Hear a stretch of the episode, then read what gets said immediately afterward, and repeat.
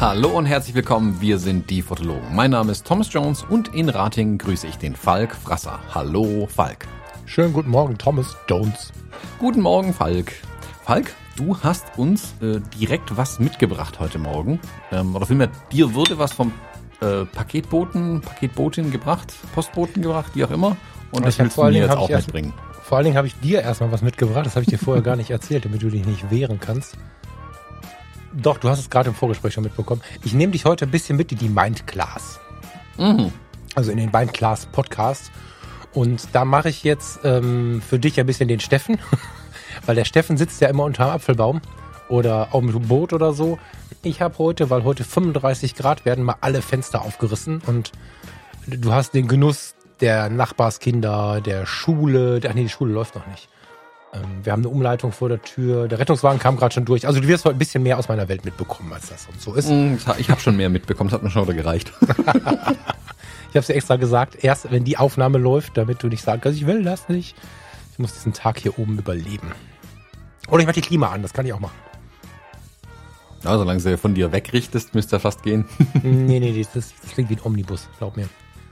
Ja, ich habe, ähm, ich dachte, du ärgerst dich ein bisschen mehr. Das war jetzt eine langweilige Reaktion. Ich, ich habe, Bin ich ja schon ähm, gewohnt ein bisschen von dir, weißt du? Ach so, verstehe, okay.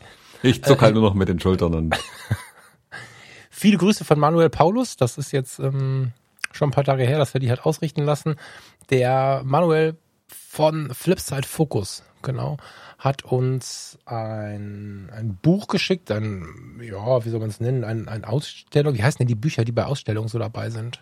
Ausstattungskataloge, glaube ich. Ja, so sieht's ein bisschen aus, genau. Total nett gemacht. Und da geht's ähm, um die Lost Place Fotografie. Und da hat er so ein bisschen ausgeführt, dass er sich auch langsam zurückzieht und dass er das, was wir auch schon so angedeutet haben, auch erlebt, dass es langsam losgeht, dass die Lost Places keine Lost Places mehr sind, dass es kaum noch welche zu finden gibt. Wenn, dann sind sie sehr weit weg oder tatsächlich ziemlich zerbombt irgendwie von den Leuten, die da nicht achtsam mit umgehen und so. Er zieht sich langsam zurück aus dieser Szene, aber wollte halt dazu nochmal so ein bisschen Danke sagen, dass wir darüber gesprochen haben, hat uns da nochmal ein bisschen tiefer ins Boot geholt. Ich schick's dir weiter. Und ja, den Gruß, den wollte ich an dich weitergeben und äh, nochmal vielen Dank sagen, Manuel. Und er hat das Hochzeitsfotografieren angefangen. Wegen dir. Oh. Ja, und die Lost Places aufgegeben? Darauf, nee, das lief parallel. Also, also von den ersten Reportagen noch zwei Hochzeitsfotos dabei, das fand ich ganz süß. Ja, schöne Rückmeldung. Vielen Dank, lieber Manuel. Mhm, ja, äh, danke dafür, äh, definitiv. Ist ganz witzig, weil ich in der letzten Zeit für ein Projekt ein bisschen recherchieren musste und auch so als Randthema irgendwie über Lost Places gestolpert bin nochmal, mhm. ähm, weil es um Location Scouting auch ging. Mhm. Und ähm, Lost Place ja, also wer es weiß, sind halt so, keine Ahnung, verfallene Gebäude irgendwo, die eigentlich keiner kennt, vergessene mhm. Orte sollen das sein.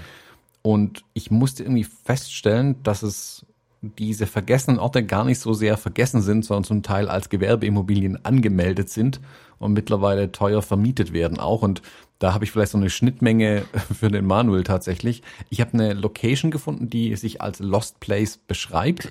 Da gibt es einen Denkmalverein, der das Ding schützt, was ja prinzipiell erstmal löblich ist. Die ist gleichzeitig aber als Event-Location vermieten und du kannst es tagesweise als Fotograf mieten, um dorthin zu gehen und einen Lost Place zu erkunden, mhm. wie tausend Fotografen vor dir quasi. Mhm. Hier gibt's ein paar sogar, das stimmt, ja. ja. Also ja, fand ich. Ich kenne irgendeine Schule hier in der Nähe.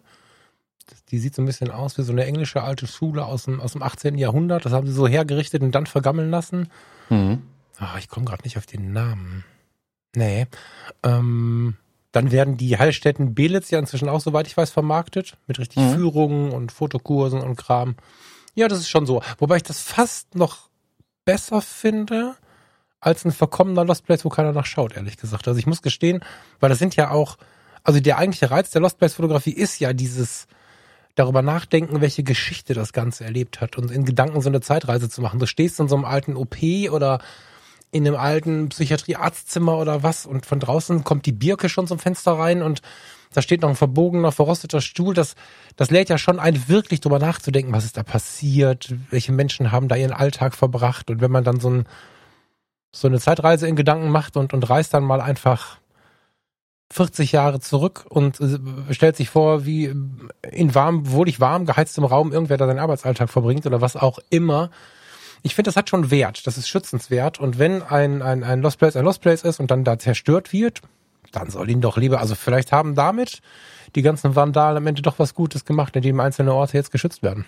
Hm? Ist jetzt eine steile These, aber Nee, ich finde es vom Prinzip her ja auch gut, dass wir solche alten Gebäude schützen. Also das ist, ähm, äh, ist ein ehemaliges Grand Hotel, was ich da rausgesucht hatte. Oh wow, okay. Ähm, also bestimmt eine schöne Location. Macht vermutlich auch Spaß, da mal hinzugehen und sich das genauer anzuschauen, tatsächlich. Ähm, wie gesagt, mir ist es auch lieber, also wenn diese Lost Places dadurch vielleicht weniger gefährlich werden.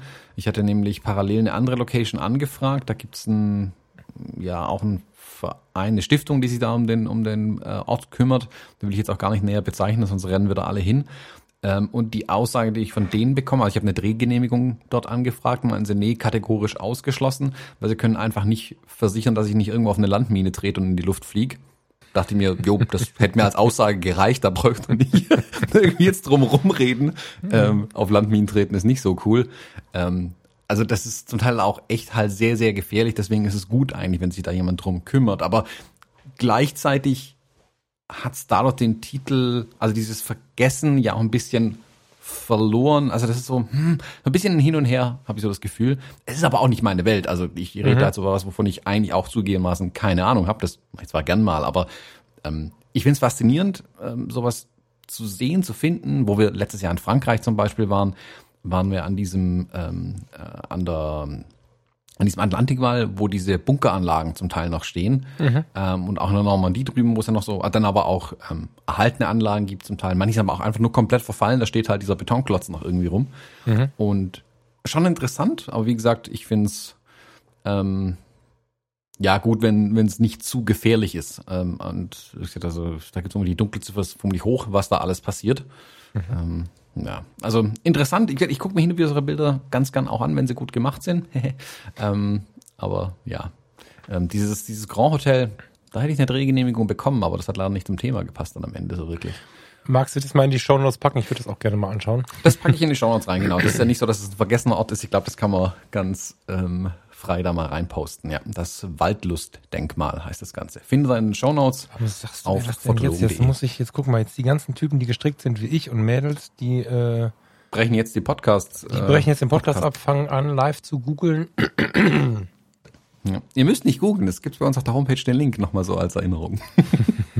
Für dich halt noch nicht, Falk, weil das ist ja eine Alter, Zukunft. ist das schick? Das ist super schön. Dieses Spukhotel ist ein Ort unerlöster Seelen. Hm. Ich musste, wo ich es gesehen habe, musste ich so ein bisschen an äh, den Film The Shining denken. Kennst du den? Ja, großartiger ja. Film, ja. Genau. Sowas. Haben wir schon mal drüber gesprochen, ne? Ja, ich glaube, wir haben bestimmt schon mal drüber gesprochen. Der Film beschäftigt mich noch immer. Ähm, ich meine, wir hätten das mal auseinandergepflückt. Bei der Recherche habe ich nämlich festgestellt, dass The Shining in zwei verschiedenen Hotels gedreht wird. Die Innenaufnahmen sind in einem mhm. anderen Hotel als die Außenaufnahmen. Mhm. Geiler Film. Red Rum. Ja. Das Overlook Hotel. Ähm, genau, und so, da musste ich irgendwie dran denken, deutsches Shining. Ähm, könnte man da sicherlich ganz gut machen. Ja, findet dann Shownouts auf jeden Fall. Schönes Ding. Und wird übrigens betrieben vom Verein für Kultur, Kulturdenkmale. Also tatsächlich auch, hm? das finde ich ja gut. Oh, toll. Da gucke ich gleich mal. ja, ähm, das war's von mir. ich gehe jetzt. Genau. Und tschüss. Und den Rest mache ich alleine. Mm, nee, wir haben äh, für heute tatsächlich ein Thema ausgegraben. Das liegt jetzt hier irgendwie auch schon äh, ein, zwei Tage in der Schublade. Ähm, wir haben es genau genommen, in Anführungszeichen vielleicht schon mal besprochen. Ähm, das Thema ist aber keineswegs weniger aktuell und vor allem nicht weniger interessant, meiner Meinung nach, weil es jetzt neue, ganz neue Aspekte und neue Facetten gewonnen hat. Heute weiß ich mich auszudrücken. Ähm, wir haben vor Ewigkeiten hier in der Sendung mal einen Artikel aus der Zeit, guck, jetzt weiß ich nicht mehr, wo der Artikel stand, ich glaube, die mhm, Zeit war schon, ja, ich meine Zeit Online, ähm, seziert, wo eine Redakteurin, Redakteur, ich weiß es gar nicht, eine Redakteurin war es, glaube ich, ähm, einen Artikel geschrieben hat aus über die Fotobranche, der schon reißerisch betitelt war, von wegen Amateure überschwemmen den Markt, irgendwie sowas. Wir verlinken den auch nochmal in den Shownotes, den Artikel, dann kann den auch nochmal jeder lesen.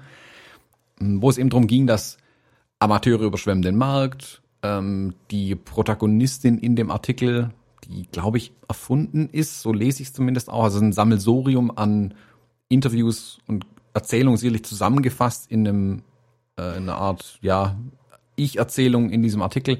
Ja, erfunden ist es nicht, es ist nicht fiktiv.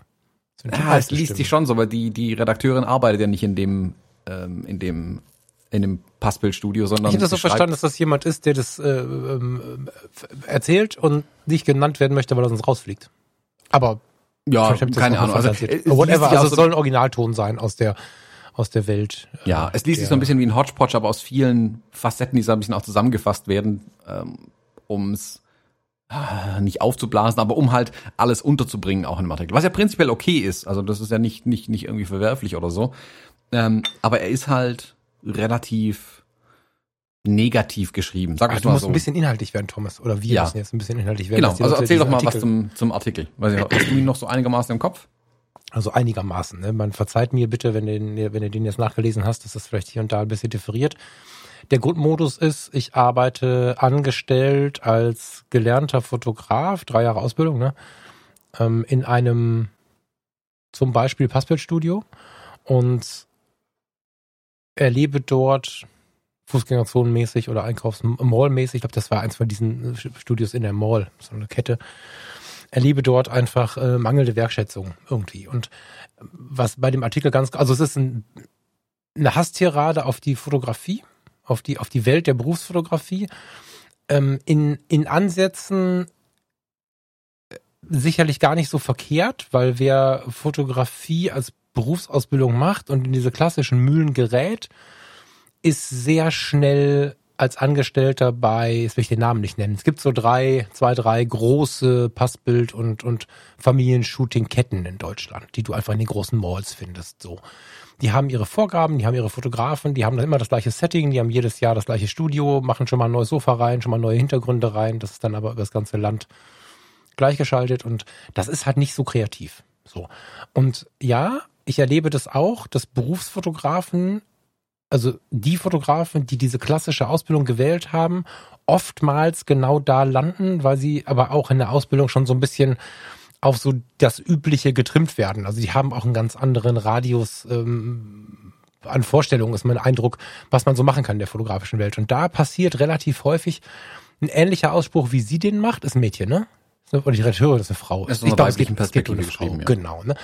Ähm, ist es schon so, dass ich das öfter höre, was sie da geschrieben hat das ist ne, so, so ein Hass auf, eine Hasstirade quasi auf diese Berufsfotografie. Mm, sie hat's aber unserer Meinung nach, also wir haben das ja schon auseinandergenommen, ähm, sie hat's übertrieben. Sie hat halt erstens sich dem Kunden gegenüber benommen wie eine offene Hose. Also egal in welchem Dienstleistungsbereich ich arbeite, wenn ich keinen Bock auf den Kunden habe, muss ich es lassen. So, das sage ich ganz krass so. Also ähm, es gibt so ein paar Grundvoraussetzungen, die, die muss man einfach mitbringen. Also wenn ich mich im Rettungsdienst immer wieder beschwere, dass ich nachts aufstehen muss und den Patienten anmache, warum er nachts um drei krank wird, dann bin ich im falschen Beruf. Und mhm. wenn der Kunde äh, als Fotograf mich nervt, dann bin ich im falschen Beruf. So, dann müssen wir auch keine Hasstirade mehr schreiben, dann können wir bitte kündigen. Und da waren immer so ein paar Dinge dabei. So, äh. Und ja, wir hatten uns damals darüber ausgelassen, die Situation von denen sicherlich nicht so einfach ist. Auf der anderen Seite haben sie sie ausgewählt. Das sehe ich seit vielen, vielen Jahren. Und wenn ich vor drei Jahren die Ausbildung begonnen hätte oder auch vor fünf Jahren, hätte ich schon gewusst, dass es dahin führt. Also in, in so einen, in so einen Regelstudienbetrieb, Studiobetrieb. Mm. So, und sie hat es aber an einigen Stellen etwas übertrieben. Also, dass ein Ausbildungsgehalt nicht 1600 Euro sind, weiß eigentlich auch jeder, sondern eher ein paar hundert Euro, darüber beschwert sie sich. Und es gibt da so einiges, an Negativ-Bashing. Und eigentlich hatte ich den Artikel schon wieder vergessen und in, in Zeiten von, von Covid-19 und was jetzt so alles kommt und, und, und dieser neuen Think-Over-Geschichte, die jetzt hier gerade läuft, wo, wo alle sich äh, irgendwie nochmal hinterfragen, was ich ja persönlich sehr feiere, hat irgendwas diesen Artikel wieder hochgeschwemmt und der wurde sehr viel geteilt im, im in der Fotografenwelt, obwohl der von 2015 ist oder 14 sogar, der 15, ne? Er ist schon älter. Und ähm, Benjamin Jaworski hat es nochmal ausgepackt vor ein paar Tagen und hat dann im Prinzip auch nochmal das ganze Ding ein bisschen auseinandergenommen und einen relativ deftigen Real Talk draus gemacht, indem er da einfach sich auch ein bisschen geärgert hat, warum sie so Mimi Mimi macht, weil äh, du musst halt gucken, Ähm, du musst halt gucken, wie du, wie du bestehst in der Welt. Das gilt nicht nur mhm. für die Welt der Fotografie, sondern, sondern für alle Welten. Und ich meine, Thomas, du weißt, dass ich sehr gegen Druck spreche, dass ich sehr äh, mit diesem Wort Beschleunigungskritik um mich werfe und so.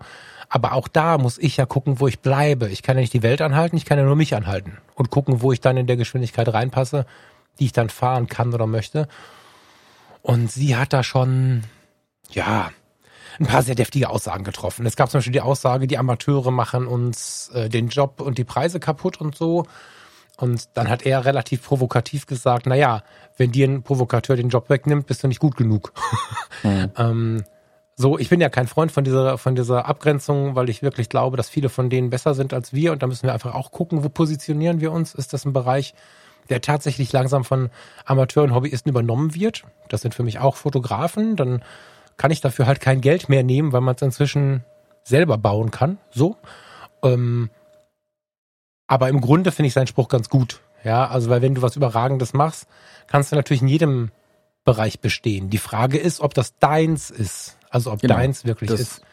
Das ist ja vielleicht eher die Frage, die er genau. auch ein paar Mal versucht hat zu stellen. Ähm, also wenn es alles so kacke ist, äh, wie es geschrieben wird, muss man sich wirklich die Frage stellen, ob es dann deins ist. Ähm, ich habe das, du hast mir das, das Video von Benjamin Jaworski äh, geschickt. Ähm, fand ich also er hat im Prinzip auch einfach nur, wie lange geht das Video, 18 Minuten oder so, die Hände über den Kopf zusammengeschlagen und das Gesicht in seine Hände gelegt und sich gedacht, meine Güte.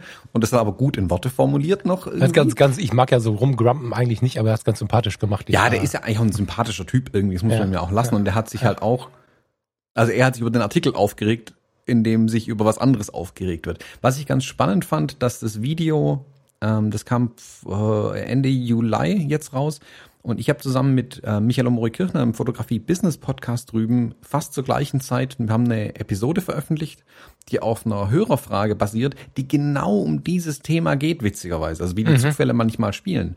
Mhm. Wir haben eine Hörerfrage reinbekommen. Ich packe den Link zu der Episode auch gerne in die Shownotes rein. Da könnt ihr, wenn ihr interessiert seid, ähm, mal reinhören. Mhm. Da hat uns ein junger Kerl geschrieben, der Bartosch Matthias. Er sitzt im Moment in so einem Passbildstudio mhm. und er hat eben nicht dieses Mimimi, das ist alles äh, blöd, alles in gemein zu mir, ähm, Bouet geschrieben, sondern, also seine Situation ist genau die gleiche, wohlgemerkt. Er macht nur Passbilder, ähm, da rennen die Kunden von der Fußgängerzone rein. Er sagt aber, hey, ich kann mehr. Und jetzt mhm. nicht, ich kann mehr für Nünü, sondern ich kann mehr, wie, kam, wie komme ich dorthin? Und hat uns dann einfach die Frage gestellt, okay, er hat jetzt schon Ausstellungen gemacht, er hat schon Preise gewonnen mit seinen Bildern, also er macht nebenher quasi sein eigenes Ding ja auch noch. Ähm, was wären unsere Tipps, um dort jetzt hinzukommen? Ob dort, um A, dort rauszukommen und ähm, mehr das zu tun, worauf er wirklich Lust hat, mit der Fotografie das zu tun, was er machen möchte und mhm. sucht konkret nach einem Lösungsansatz und ähm, mhm. also arbeitet auch tatsächlich dran und beschwert sich nicht nur. Das ist der Riesenunterschied, obwohl sie von der gleichen Situation eigentlich ausgehen. Und ähm, deswegen fand ich das Thema so spannend. Ich habe mir dann ähm, das Video von Benjamin Jaworski nochmal angeguckt. Da ist viel drin, was ich genauso unterschreiben könnte, was er da sagt. Ähm, ich finde aber, wir können da nochmal ein bisschen drüber beleuchten und das auch ein bisschen nochmal besprechen, wie wir dazu stehen. Also ich glaube, den Artikel haben wir uns ja schon ein bisschen ähm, zitiert. Ähm, ich kann vielleicht ein kurzes Update geben, also Spoiler Warning, falls jetzt jemand erst die Episode mit Michael anhören will, soll das jetzt kurz tun, weil ich verrate jetzt, was danach passiert ist. ähm, da ist, hat sich die Situation mittlerweile geklärt, ähm, schlicht und ergreifend, weil durch die ähm, Corona-Krise ähm, er nicht mehr in diesem Passbildstudio arbeitet. Mhm. Arbeit ausgegangen, ganz einfach. Und er hat sich dann äh, wie sagt man, Herz gefasst, ans Herz gefasst, die Beine in die Hand genommen? Nee, er, hat, er ist in die Aktion in die gegangen genommen, und ja. bevor unsere Antwort kam, hat er einfach sein Gewerbe angemeldet und versucht jetzt sein Ding durchzuziehen. Mhm. Und Daumen hoch, ich drücke ihm die auch, ähm, dass es klappt. Mhm. Wir haben da versucht, da ein paar Tipps mitzugeben. Und das ist aber auch die richtige Einstellung meiner Meinung nach. Und ich glaube, es kommt, es, man kann es ein bisschen runterbrechen auf die Einstellung, also wie ich die Situation betrachte. Ich meine, wir beiden waren ja auch schon in ähnlichen Situationen, wo wir unsere Jobs gehasst haben oder nicht mehr machen konnten, wie auch immer. Mm, und es kommt immer wieder an den Punkt, diesen Spruch, und habe ich den jetzt von Jaworski jetzt auch wieder, aber ähm, love it, change it or leave it. Also mhm. entweder nimm's in den Arm, änder's äh, oder geh halt einfach. Und mhm. da muss man halt entscheiden, was man machen möchte. Also die Sache zu beheulen hilft halt nicht, leider. Also ich verstehe den Impuls, das ist ja mal nicht verkehrt, man kann ja auch eine Empfindung haben, das ist jedem ähm, selbst überlassen, aber man muss dann halt irgendwie rauskommen. Ich fand es sehr, sehr schade, dass der Artikel nur beim Jammern bleibt. Also mhm. Mhm. Da, da, ist keine Lösung. Naja, der, ist, halt, der sucht halt das Problem im Außen. Ne?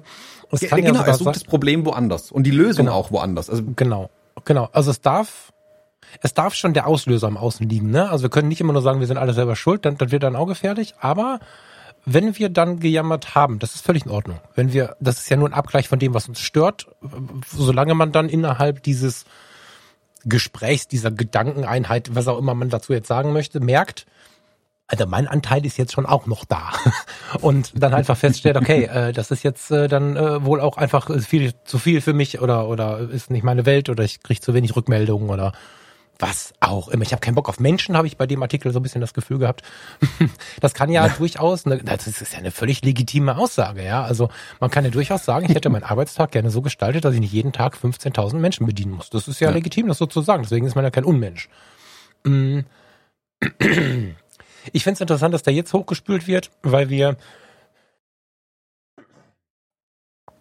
Ich finde es interessant, dass dieser Artikel jetzt nochmal hochgespült wurde, weil wir jetzt tatsächlich ja diese, diese, heißt das Think Over? Wo habe ich das her? Also wir haben so eine, so eine, so eine Zeit, in der viele Leute nochmal nachdenken, was ist jetzt so meins und so. Ähm, mir passt ein bisschen nicht in Kram, dass es dieser Artikel ist, weil der halt die Schuld im Außen sucht. Aber wir haben ja gerade so eine Situation, die auch wieder sehr an dem rüttelt, was wir im Januar noch für normal befunden haben. Also du und ich haben im Januar zusammengesessen und haben meinen Businessplan geschrieben, der derzeit, der liegt nicht in der Tonne, der liegt neben mir, aber der ist zumindest jetzt so nicht durchführbar. So. Und da bin ich ja nicht der Einzige. Ich bin halt weich gefallen. Ja, ich meine, ich weiß, dass es Menschen gibt, die in meiner Situation sagen, sie sind völlig am Ende. Ich bin dafür, die Kirche im Dorf zu lassen und bin, gucke mich international um und dafür bin ich weich gefallen und muss jetzt für mich auch überlegen, wie geht's weiter. Ne? Und das ist äh, aber auch völlig legitim so. Aber es bringt ja jetzt nichts, äh, Corona anzuschreien, sondern ähm, da müssen wir ja auch durch und uns überlegen, was machen wir jetzt. Und diese Zeit des Zweifelns, hat diesen Artikel nochmal hochgeholt. Ich denke, das ist der Grund. Und ich erlebe auch einen Umbruch. Und eigentlich würde ich da gerne so ein bisschen hinschwenken, weil ich erlebe ähm, dich, der, ich weiß nicht, ob ich es verraten darf, ich mache das jetzt einfach mal, äh, gestern Abend, als ich schon im Bett lag, mit mir die letzte WhatsApp getauscht hat, um mir dann heute Morgen um sieben zu sagen, oh, ich bin schon seit fünf Uhr wach. Und ich denke, oh Gott, konntest du nicht schlafen? Und dann sagt der Thomas, nee, viel zu tun. Ähm, das ist das eine. Und auf der anderen Seite, also was ich immer noch unglaublich bewundere, und auf der anderen Seite erlebe ich so meine Gedankenwelt und erlebe auch so eine Welle. Also ich habe ähm, für den, der nicht äh, doppelt und dreifach hört, ich habe ähm, sowohl im äh, Mindclass Podcast mit Steffen, aber besonders bei Fotografie tut gut, die Frage gestellt, auch mit Blick auf diese ganzen Coaching-Geschichten, die da anstehen, braucht der Mensch die Überholspur mit dem Hinweis, dass die Leute sich wirklich prüfen, was sie selber wollen. Weil man kann auch auf der rechten Spur sehr nachhaltige Konzepte planen, sein Leben planen und was auch immer. Die Frage ist, braucht man das so, wie wir lange Jahre geglaubt haben, dass es cool ist? Einfach nur, weil Sätze wie, der führt ein Leben auf der Überholspur, mm, geprägt wurden von, das ist was Besonderes. Gerade so die Eltern, wenn sie die Kinder was vermitteln wollten, haben solche Leute gerne als ganz besonders hingestellt. Und jetzt gerade ist so eine Zeit, wo ich merke, dass ich mit solchen Inhalten, das habe ich jetzt natürlich noch weiter ausgeführt, ich will nur nicht den Podcast hier sprengen, ähm, wo ich mit solchen Inhalten, die halt Geschwindigkeit hinterfragen, nicht Output, ne? Also wir sollen schon arbeiten, aber die halt hinterfragen, wer muss in welcher Geschwindigkeit vor allen Dingen was machen. Insbesondere jetzt, wo wir nochmal alle überlegen müssen, sind wir da noch richtig, wo wir uns da jetzt hingestellt haben und so. Und da erlebe ich einen so unglaublich lautes äh, Rückmeldungs also ich hatte, ich hatte in wenigen Tagen äh, über 100 Mails zu dem einen Thema. Also wir kriegen ja relativ viele Zuschriften, aber das war mir nicht klar, dass das so viel Resonanz irgendwie herausruft. Und ich sehe halt zwei Extreme gerade im Land. Die, die rudern, rudern, rudern, um zu versuchen, in ihrem Business zu bleiben. Ich sehe die, die aufs Bremspedal treten wollen, oder treten, das ist, nehme ich jetzt mal als eine Gruppe, und die sich jetzt in Ruhe überlegen, was ist denn meine Welt, ne, wie wir anfangs im Shutdown gesprochen haben von Menschen, die das erste Mal seit zehn Jahren mit ihrer Familie gefrühstückt haben oder so. Ähm, und dazwischen erlebe ich zum Beispiel dich mit einem riesigen Kompliment, weil du ruderst auch, aber du ruderst mit einem passenden Ruder im passenden Wasser auf der richtigen Stelle des Flusses und kommst wieder voran. Ja, du hast dich ja auch verändert in vielen Punkten, aber du bist halt mit diesem Ding gegangen. Und ich würde einfach die Frage stellen, die er auch gestellt hat, macht es jetzt noch Sinn, sich fotografisch vor selbstständig zu machen? Die Frage stelle ich mir auch gerade. Also das ist jetzt keine Frage, die ich beantworten kann, sondern ich möchte mich mit dir darüber unterhalten. Sind wir noch da, wo wir im Januar waren? Müssen wir schon wieder die von mir so geliebten und von vielen anderen Leuten vielleicht nicht so beliebten Kurswechsel zumindest überdenken? Wo steht der Fotograf da? Muss er einfach nur gucken, wo er hingehört? Also da würde ich gerne mit dir ein bisschen drüber sprechen. Hm. Was ist jetzt gerade cool? Ich finde, äh, du hast gerade was ganz Interessantes gesagt, wo, wo ich kurz noch mal ganz kurz darauf eingehen will. Du hast, wir hatten es gerade von so externen Faktoren und internen Faktoren in der ganzen Kiste.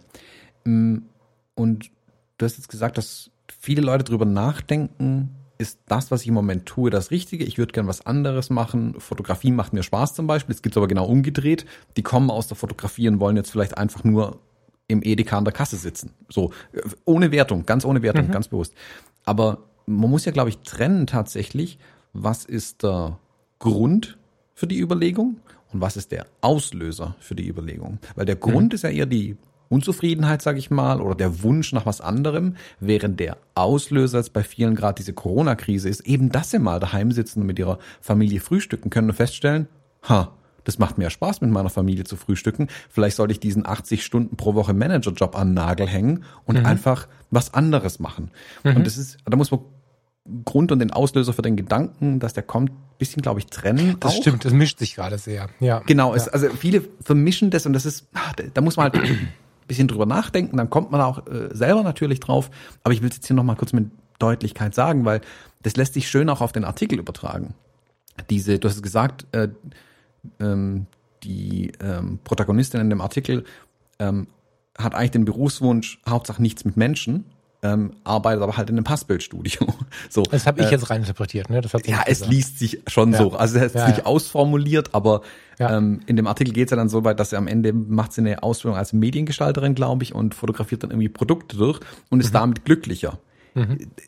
Und da muss ich eigentlich, muss man an der Stelle im Artikel die Hände hochreißen und sagen, geil, das ist ein, ähm, eine schöne kleine Heldenreise, wenn man so möchte. Jetzt ist irgendwie die Schwierigkeit, äh, den Hügel genommen, jetzt ist er irgendwo angekommen, wo sie glücklich ist, yeah.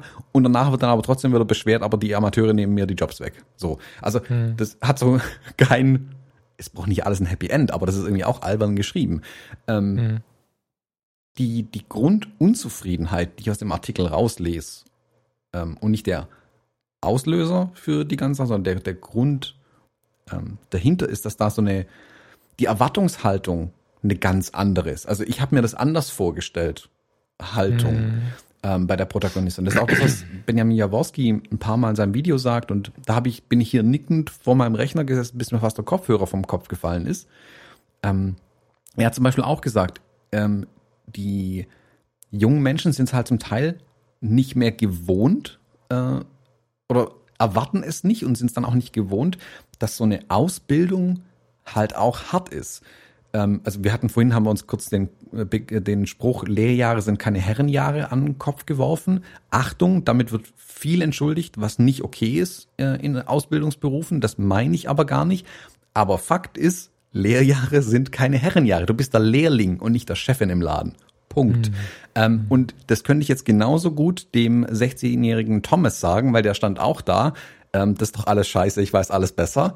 Heute will ich dem auch sagen, nee, Bub, weißt halt nicht alles besser. Du glaubst, alles besser zu wissen in deinem jugendlichen mhm. Leichtsinn. Und auch wenn ich damals nicht völlig auf den Kopf gefallen war, gute Ideen hatte, mangelte es mir halt an einer Sache ganz, ganz viel, Erfahrung. Und die mhm. gewinnst du eben als Lehrling. Deswegen bekommst du weniger Geld. Deswegen, ich weiß nicht, ich habe viel schweren Krempel durch die Gegend getragen während meiner Ausbildung. Du wirst während deiner ähm, Ausbildungszeit auch Sachen gemacht haben, wiederholende Tätigkeiten, die du irgendwie albern fandest, wo du am Ende aber irgendwann nach Jahren vielleicht erkannt hast, ha, jetzt weiß ich, warum ich das gemacht habe. So dieser mhm. Karate-Kid-Moment, wo er diesen blöden Zaun streichen muss, wo er sich fragt, mhm. warum streiche ich eigentlich diesen blöden Zaun, damit du die Bewegung lernst. Und deswegen streichst du alle Zäune nochmal. Mhm. Und wenn du gute Ausbilderinnen oder Ausbilder hast, ähm, vermitteln sie dir das auch, warum mhm. es so ist. Mhm. Ähm, hat bei mir zum Teil geklappt, ähm, zum Teil aber auch nicht, bin ich ja ehrlich. Und ich glaube, wenn ich jetzt mich mit angehenden Fotografinnen und Fotografen unterhalte, ich habe da über ähm, eine Schule hier in der Gegend, eine, eine, so eine private Uni, ähm, wo die ausgebildet werden, habe ich da ein bisschen Kontakte reinbekommen, mich mit da ein paar Leuten unterhalten.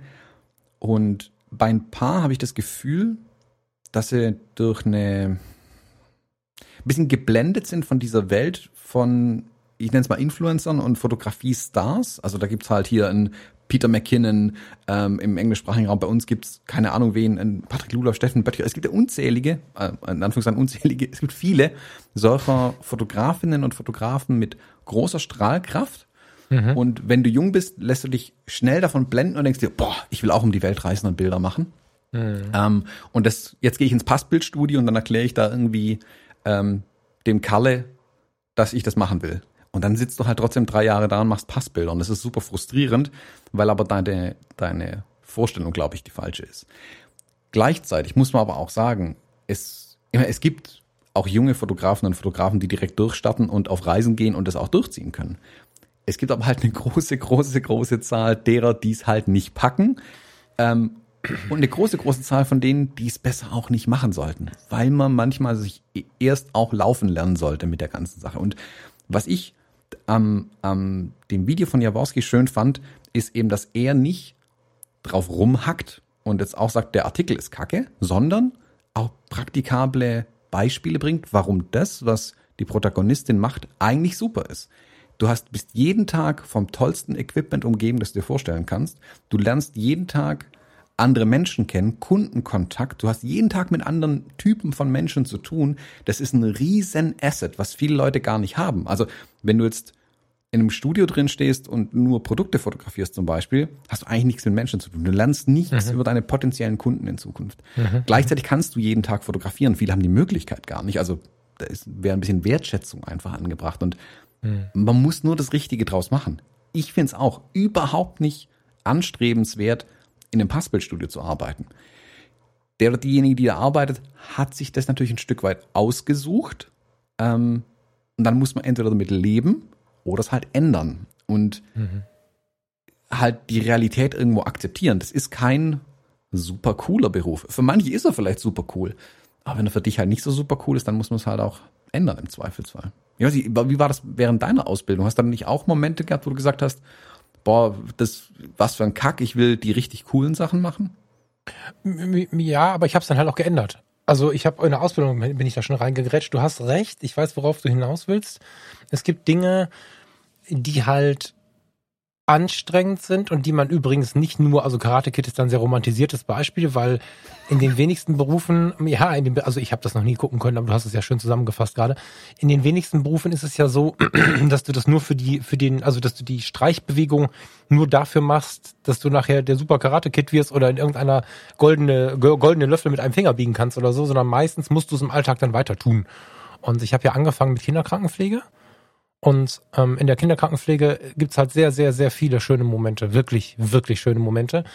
Es gibt auch emotional hart belastende Momente, weil auch Kinder gehen von diesem Planeten. Auch Kinder, Kindern kann man manchmal nicht helfen.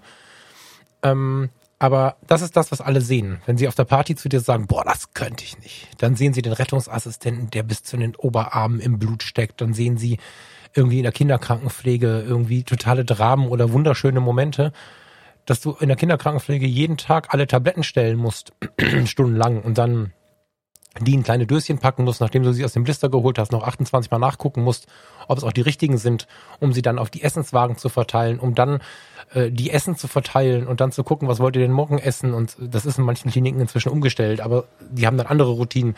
Und äh, ich bin da jeden Tag über diesen Gang gegangen und hatte je nach Dienst die Hälfte und mehr solche ja, solche Standardtätigkeiten, die einfach immer wieder äh, guten Appetit, guten Appetit, guten Appetit. Da kann man natürlich auch sagen, guck mal, du kannst den Menschen dazu verhelfen, dass sie in einer schlechten Phase was Gutes zu essen bekommen und, und so. bin ich auch ein großer Freund von. Aber ich habe damals gemerkt, okay, pass auf, jetzt muss ich mal rausfinden, ob ich das nur machen muss, weil ich Azubi bin. Und bin dann nach Feierabend noch mal so auf der Nachbarstation gucken gegangen, weil da war ja ein befreundeter Schüler und da konnte ich ja mal gucken, wie es so läuft. Und habe beobachtet, nee, die waren größer. Ich hatte eine ganz kleine Station und dann habe ich festgestellt, okay, ähm, hier sind auch Leute, die das seit 20 Jahren machen, die jeden Tag Essen verteilen. Und ähm, dann kannst du dir jetzt überlegen, ist es für was gut oder wie, wie ich es jetzt vielleicht auch heute machen würde. Ich könnte heute gut sagen, ich kann an dem Prozess teilhaben, dass derjenige das Essen bekommt, worauf er Lust hat, das Beste für ihn rausholen und kann, heute würde ich auf einer Station Essen verteilen. Jeden Tag als Hauptberuf bin ich völlig entspannt. In der damaligen Zeit wollte ich Sachen erleben und habe dann geguckt, wie kann ich aus der Kinderkrankenpflege heraus möglichst schnell in den Notfallrettungsdienst kommen. Und habe dann deswegen, wegen dem Essenswagenproblem, habe ich dann vom Essenswagen auf den Krankenwagen gewechselt, weil ich einfach was erleben wollte. So und ähm, das ist ja was, was ich nie aufgehört habe und was mir dieser Tage wieder bewusst wird durch die Rückmeldungen, dass das eigentlich was sehr Wertvolles ist, was ich inzwischen auch möchte, empfehlen möchte, dass man sich halt immer wieder prüft und da kommen wir jetzt äh, hin, ne? dass wir, also ich stelle eine etwas andere Frage, ich stelle auch die Frage, also ich bleibe bei der Frage, sind wir da, wo wir im Januar standen, heute noch richtig? Wenn wir die mit Ja beantworten, ist alles gut. Aber ich finde es wichtig, dass man sich die Frage stellt. Du sagst für dich, wenn ich dir das in den Mund legen darf, korrigier es gleich gerne, ich will das Ding mit der Fotografie Vollgas und du bist da auch, wie ich finde, jetzt gerade wieder, du bist wieder auf der Überholspur, das ist mein Eindruck und das meine ich ganz positiv, weil da gehörst du in vielen Bereichen hin. Vor allen Dingen, weil du aber auch mal rausfahren kannst auf dem Rastplatz. Das finde ich halt ganz geil. Du bist da sehr gesund mit unterwegs und viele hören deine Inhalte oder auch die Inhalte von wem auch immer. Ich auch und versuchen hinterherzufahren. Und da ist halt die große Gefahr. Mhm. Sich zu prüfen, immer wieder, egal wie die Verwandten und Freunde und Familie guckt, immer wieder, sobald sich was im Außen geändert hat, bin ich im Inneren noch richtig, wo ich bin. So. Mhm. Aber guck, da kann ich jetzt vielleicht eine kleine Parallele ziehen, weil ein schön, schönes Beispiel, das du gerade äh, erzählt hast mit dem Tabletten einsortieren und Essen ausliefern, was jetzt nicht die glorreichste Tätigkeit ist, da läuft man danach nicht durchs Krankenhaus und wird beklatscht vermutlich. Ähm, aber es muss halt auch A, es muss auch gemacht werden, Punkt. So, das mhm. ist also, das macht sich nicht von alleine. Und B, meiner Meinung nach sind das aber genau solche Tätigkeiten, bei denen du lernst, auch mondäne, langweilige Tätigkeiten, die eigentlich Routine sind, trotzdem akribisch und korrekt auszuführen, weil sie wichtig ja, sind. Genau, Nur weil es ja. langweilig ist, heißt noch lang nicht, dass es nicht wichtig ist. Und das Absolut. bringt viele durcheinander und das Beispiel war perfekt mit den Tabletten. Das ist super langweilig, kleine bunte Pillen in Schachteln reinzutun. So, also das ist ja, wenn das kannst ähm, Kinder machen lassen im Prinzip aber du musst es halt ah. richtig machen. Nein, nein, ich meine von also bunte Smarties in verschiedene Schachteln reintun. Ja. Also ja, ja. Du runden Klotz, der passt nicht ins eckige Loch, so super, das kannst du ja, einem Dreijährigen beibringen. Ja. Was du aber gemacht hast, ist super wichtig, weil da im, im Zweifelsfall, was, sehr wahrscheinlich Leben dran hängt. Ja, verwechsel da was, dann ist unter Umständen, gerade bei den Kindern, ist unter Umständen äh, Genau, dann ist direkt Planeten. vorbei. Und deswegen ist es aber meiner Meinung nach so wichtig und das würde ich, also wenn ich jetzt dein damaliger Chef wäre, das wäre genau die Begründung, die ich dir nennen würde, warum du es nochmal machst und nochmal machst und nochmal machst. Damit du das Bewusstsein entwickelst, nur weil es langweilig ist, muss ich es trotzdem richtig machen. Und das ist, warum auch zum Beispiel ähm, Piloten diese Checklisten haben, damit sie auch in größten Paniksituationen eine eigentliche Routineaufgabe, das sie vielleicht schon tausendmal gemacht haben, trotzdem richtig machen. Das ist, obwohl es mhm nicht glorreich ist, das Fahrwerk vorher rauszufahren, bevor man landet, dass man es halt nicht vergisst, vorher rauszufahren, weil sonst ist halt blöd. Ähm, und ja, und aber weil ich ja so laut schreie, achte auf die Zeit, alles hat seine Zeit, ähm, sehe ich das heute wie du, 100 Prozent. Zu der Zeit war nichts richtiger, als dann da zu gehen. Mir war mhm. bewusst allerdings, wie wichtig das ist. Aber ähm, das kommt auch ein bisschen darauf an, wo stehe ich hier und heute. Deswegen mache ich gerade den, den, also rufe ich gerade, versuche ich gerade so ein bisschen rauszurufen, prüft euch mhm. tatsächlich so als, als wirklichen Hinweis, prüft euch, wo ihr gerade heute steht. Du hast völlig recht, heute würde ich so sehen. Gib mir heute einen Job in der Kinderklinik, drei Tage, ich nehme ihn morgen an, das meine ich ernst. Ähm, Montag bis Mittwoch bin ich absolut verfügbar für so einen Job, auch für Essen verteilen. Aber damals war es halt nicht genug. Und es wäre fatal gewesen, wenn ich dabei geblieben wäre, weil dann hätte die Gefahr einer Routine bestanden, die für alle Beteiligten unter Umständen gefährlich gewesen wäre. Hm. Aber das ist ja, ähm, trotzdem, du hast ja damals auch schon ein bisschen reflektiert, hast geguckt, okay, müssen das andere eigentlich auch machen? Ja, müssen es auch machen. Okay, dann ist es vielleicht halt so, muss ich es halt machen für eine Weile. Ich glaube halt, dass es tatsächlich wichtig ist, auch wenn du ganz an der Spitze von einem Unternehmen, von der Klinik, wo auch immer stehst, dass du trotzdem sagen kannst, du weißt ungefähr zumindest, was alle machen und hast vielleicht sogar schon mal so manchen Job selbst gemacht. Ähm, ja, jetzt muss ich. Kann sein, dass ich mich täusche, aber ich glaube, Elon Musk hat es mal gesagt, dass wenn zu ihm jemand kommt und sich über seinen Job beschwert, er den Job für eine Weile macht. Einfach um zu gucken, so, ist es wirklich beschwerenswert oder was ist da los? Ähm, und wenn er es dann auch hinkriegt, kann es A schon mal nicht so schwer gewesen sein. Äh, und dann stellt auch die Frage, warum er sich eigentlich darüber beschwert hat. Elon Musk ist ein sehr streitbarer Charakter, das weiß ich. Ähm, aber ich finde es zumindest ehrenwert, wenn äh, Chefinnen oder Chefs wissen, was die Leute im Unternehmen eigentlich tatsächlich tun und nicht nur Verwalter von irgendwas sind und irgendwelche Zahlen sehen. Mhm. Und wenn du mal in Anführungszeichen hoch hinaus willst, eben bringt das eine gewisse, man behält sich hoffentlich eine gewisse Bescheidenheit und das Bewusstsein, was die einfachen Tätigkeiten an dem Job auch tatsächlich sind, die andere vielleicht jetzt für dich tun, ähm, mhm. in dem Fall in so einem großen Unternehmen. Und was du jetzt sagst, also prüfe, ob das wirklich tatsächlich was für dich ist, ähm, ist ganz richtig. Und ich glaube, der, der Auslöser mit der aktuellen Zeit ist auch in Anführungszeichen ein guter Impuls, das mal wieder zu tun. Ich glaube, der hat ganz, ganz viele Leute wachgerüttelt. Ähm, ich habe das aus meinem Umfeld ja auch bekommen. Also nochmal das Beispiel. Wow, ich kann ja äh, Zeit mit diesen kleinen Menschen daheim verbringen. Wer sind die überhaupt? Herzlichen Glückwunsch, das sind deine Kinder. Ähm, die gemerkt haben, ja, das, ja, ja. also Leute, die gemerkt haben, hey, dieser 80-Stunden-Job ist doch scheiße. Also meine Familie macht mir viel mehr Spaß und jetzt mhm.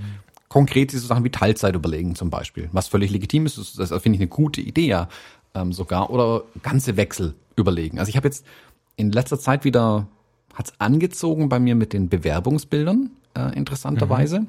Mhm. Und während ich erst die Befürchtung hatte, dass viele derer, die sich melden, jetzt einfach ihren Job verloren haben und jetzt händeringend was Neues brauchen, ähm, ist das Gegenteil der Fall. Ich würde sagen, dass 80 Prozent ähm, sagen, nee, ich überdenke gerade die Sache mit meinem Job. Ich will was mhm. anderes. Ich will noch mal was anderes machen. Und obwohl jetzt eine Wirtschaftskrise und 30 Prozent äh, Einbruch vom äh, Bruttoinlandsprodukt und hast du nicht gesehen, also die Zeichen stehen ja auf schlecht erstmal. Trotzdem sagen sie, aber das, was ich bisher mache, kann trotzdem nicht richtig sein. Also egal was kommt, das kann nicht schlimmer werden als das, was ich jetzt im Moment mache. Und mhm. das finde ich gut. Und auch ich, gebe ich zu, auch ich habe mir die Fragen gestellt in den letzten Wochen und Monaten jetzt ja schon. Mhm. Ähm, ist es das, was ich weitermachen möchte auf Dauer? Und stelle sie mir auch nach wie vor. Und das ist, glaube ich, ganz wichtig, dass man das auch tatsächlich tut. Ja, ähm, Jetzt habe ich meinen Gedanken verloren, verdammt. Ich höre dir zu gerne zu. Ähm, ist ein toller Podcast mit mir, ich weiß. ich habe deinen Gedanken verloren, verdammt. Du warst beim, ach so, genau, dieses, genau, obwohl wir, genau, die, die Erkenntnis, die ich sehr, sehr krass finde, ist, das hast du gerade schon gesagt, obwohl wir ja in wirtschaftlich mh, hm, nicht so guter Lage sind. Also ich hörte dieser Tage im Kreis Mettmann, das ist ja so das, was die Leute bei mir, also die, die den Podcast hören, oftmals nicht so richtig wahrnehmen, weil wir so viele Ruhrgebiets- und Düsseldorf-Witze machen. Eigentlich bin ich ja am Kreis Mettmann, der ein sehr, sehr großer Landkreis ist im Bergischen Land, der zwar auf Düsseldorf und Essen gucken kann und ich bin auch in einer Viertelstunde drüben, hinten raus ist aber alles sehr, sehr ländlich. Und es ist aber ein sehr, sehr großer Kreis mit viel Industrie auch und dieser dann doch große Landkreis Mettmann, das Neanderland heißt es neuerdings, hat das Problem, dass dieser Tage 65 bis 70 Prozent der Unternehmen Kurzarbeit angemeldet haben. Ich weiß nicht, wie der deutschlandweite Schnitt ist, das habe ich nicht mehr nachgegoogelt, aber das ist eine Zahl, die ich schon sehr deftig finde in einem wirtschaftlich sehr aktiven Raum. Und wenn wir alle Unternehmen benennen und bedenken, dass fast alle Krankenhäuser und so weiter inzwischen auch Unternehmen sind, kannst du davon ausgehen, dass mehr oder weniger die überwiegende Zahl der Nicht-Gesundheitsberufe auf Kurzarbeit ist. Und das heißt, die Situation könnte ja schlechter nicht sein, diese Dinge zu überdenken, wenn ich noch einen guten Job habe. Du hast ja gerade beschrieben, dass es Leute sind, die eigentlich noch in Lohn und Brot stehen.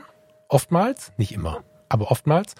Auf der anderen Seite zeigt es uns aber, wie sehr uns die Kiste wachgerüttelt hat. Und das finde ich eigentlich sehr feiernswert. Und das, was ich da bei Fotografie tut, gut gesagt habe, indem ich wirklich hinterfragt habe, ist es so schlau, den Idealen hinterher zu rennen, weil oftmals wissen wir gar nicht, was unsere Ideale sind. Ne, hab da auch ganz klar mich mit reingenommen.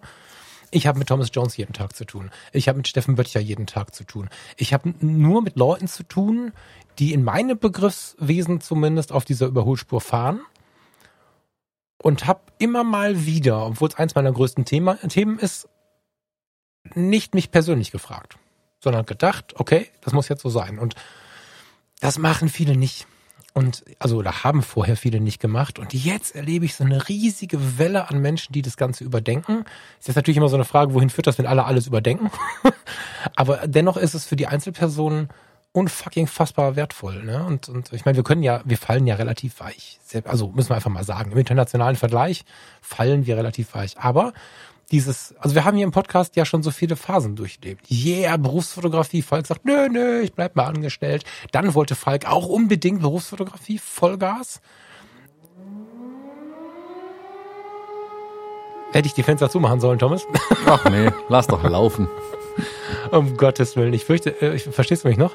Ich höre dich gerade noch so, Dann ja. versteht der Hörer mich auch, okay. Ähm, herzlich willkommen in Rating.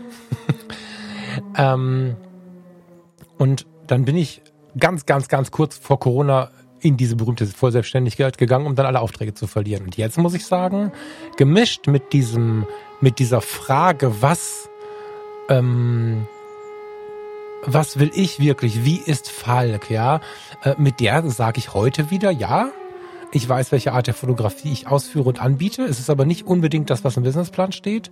Ja, ich mache gerade die Weiterbildung zum psychologischen Berater. Äh, Farina jetzt übrigens auch ja, da will ich hin, das dauert aber noch ein bisschen. Und das führt dazu, dass ich jetzt wieder ganz aktiv drüber nachdenken muss, finde ich irgendwo was, wo ich drei Tage angestellt bin. Und diese Frage könnte ich jetzt einfach verdrängen und durch die Welt gehen und das könnte mir unangenehm sein, weil wir haben ja so viel andere Dinge besprochen und so. Oder ich stehe einfach dazu, dass sich wieder viel verändert hat, in mir, im Außen, wo auch immer und muss genau das überlegen. Also ich merke, wie ich anfange, die Leute zu fragen, hör mal, hast du eine Idee, so Ideen zu sammeln, auch von anderen Menschen, um mich selber inspirieren zu lassen. Ich habe neulich schon mal mit äh, jemandem Omas zur Psychiatriepflege gesprochen und so, wo ich einfach denke, na, vielleicht muss ich dann da auch an der Stelle nochmal umdenken, um dieses Ziel möglichst unbeschadet zu erreichen, wieder meine Fotografie leben zu können, diese Beratungskisten machen zu können, Workshops machen zu können. Da steht einiges an bei uns ja. Ich habe aber auch mit dem Alexander Lehmann eine Kiste im, im, im Kanal, die dann irgendwie, sobald Corona uns lässt, irgendwie rauskommt. Also da ist relativ viel Bewegung drin.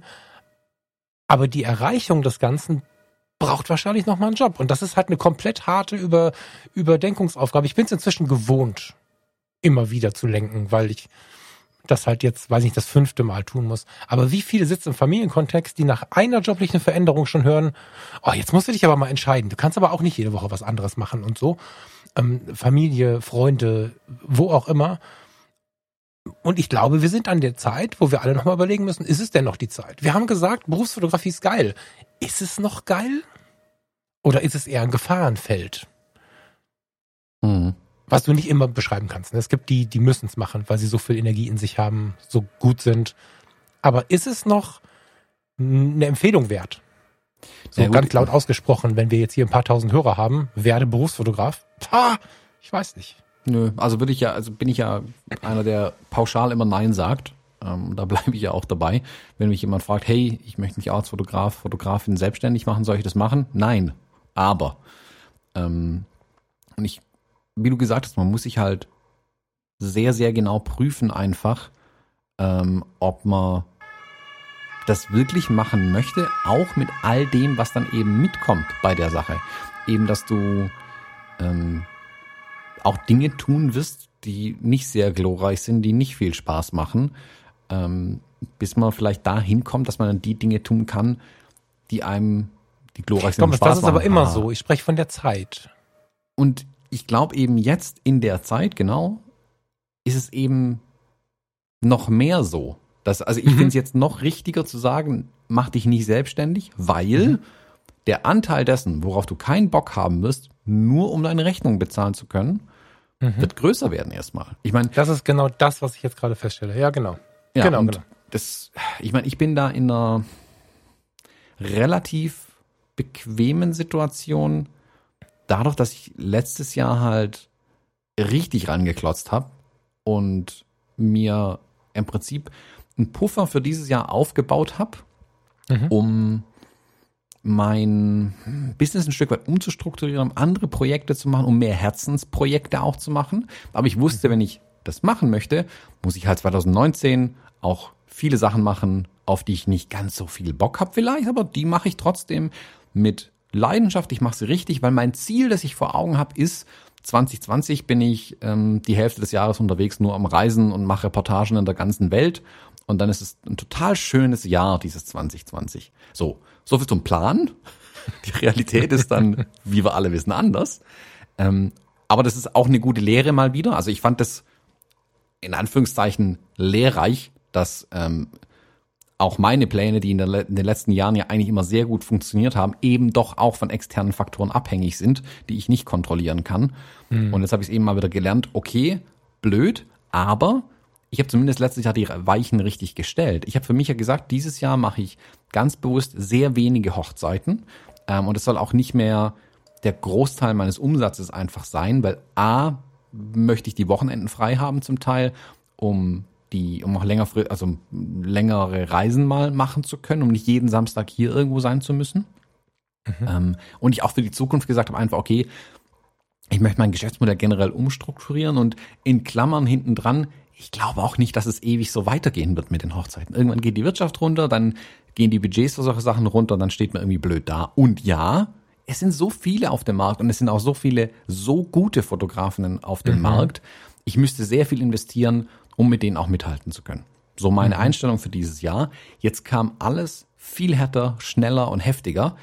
Ich merke aber, dass meine Idee jetzt die bessere war, weil Kolleginnen und Kollegen von mir, die dieses Jahr 40, 50 Hochzeiten gemacht hätten, zum Teil im Ausland, weiß der Herr was alles, äh, unter der Woche standesamtliche Trauungen gemacht und, und, und, und, und die gucken jetzt halt voll in die Röhre. Und äh, ich will da jetzt überhaupt nicht die, da irgendwie Salz in die Wunde kippen oder so.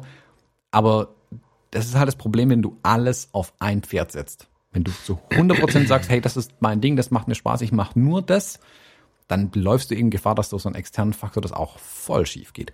Sprich, dein Plan muss sehr, sehr gut sein. Du musst auch einen Plan B im Zweifelsfall haben und darfst dich nicht nur auf eine Sache verlassen, die dir tatsächlich Spaß macht, sondern du musst dir auch überlegen, kann ich nicht vielleicht Essen ausfahren oder Tabletten in kleine Schachteln einsortieren? Und das musst du dann halt auch können, so um den Bogen zu schlagen. Deswegen lernst du solche Sachen in der Ausbildung. Wer direkt Superstar ist, kennt viele Basics nicht, die dir aber durchaus manchmal helfen können in solchen Sachen. Und ich, gesagt, ja, ich ja, kann ja. Das, auch das, andere Dinge und die kann ich jetzt dann auch einsetzen wieder. Da sind wir bei der, bei der Zielerreichung, die dir leichter fällt übrigens. Ne, da bist du ähm, auch ein Berater, wenn du jemanden in der Form berätst, auch wenn du warnst, bist du ein Berater, der dennoch ähm, für Dinge motiviert, die das Gegenüber hart prüfen muss, ob er das kann. Also, wenn ich mir jetzt anschaue,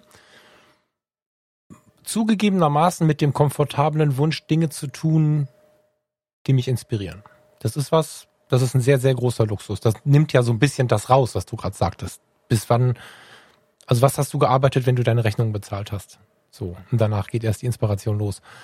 Das ist, ähm, das ist eine bequeme Geschichte. Aber wenn ich überlege und schaue, was ich derzeit an unbequemer Ackerei und nicht inspirierender Ackerei unter Umständen auch gar nicht so gut entlohnt, wie man das manchmal so träumt, wenn man sich zum Beispiel die Hochzeitsfotografie aktuell oder, naja, vor ein paar Monaten noch anschaut, wie viel da zu tun ist und wie viel Energie da reingeht, die ganz normal laufenden Kosten, und die sind bei mir, weiß Gott, nicht hoch. Ne? Ich habe kein Haus finanziert und nichts, also das ist nicht viel.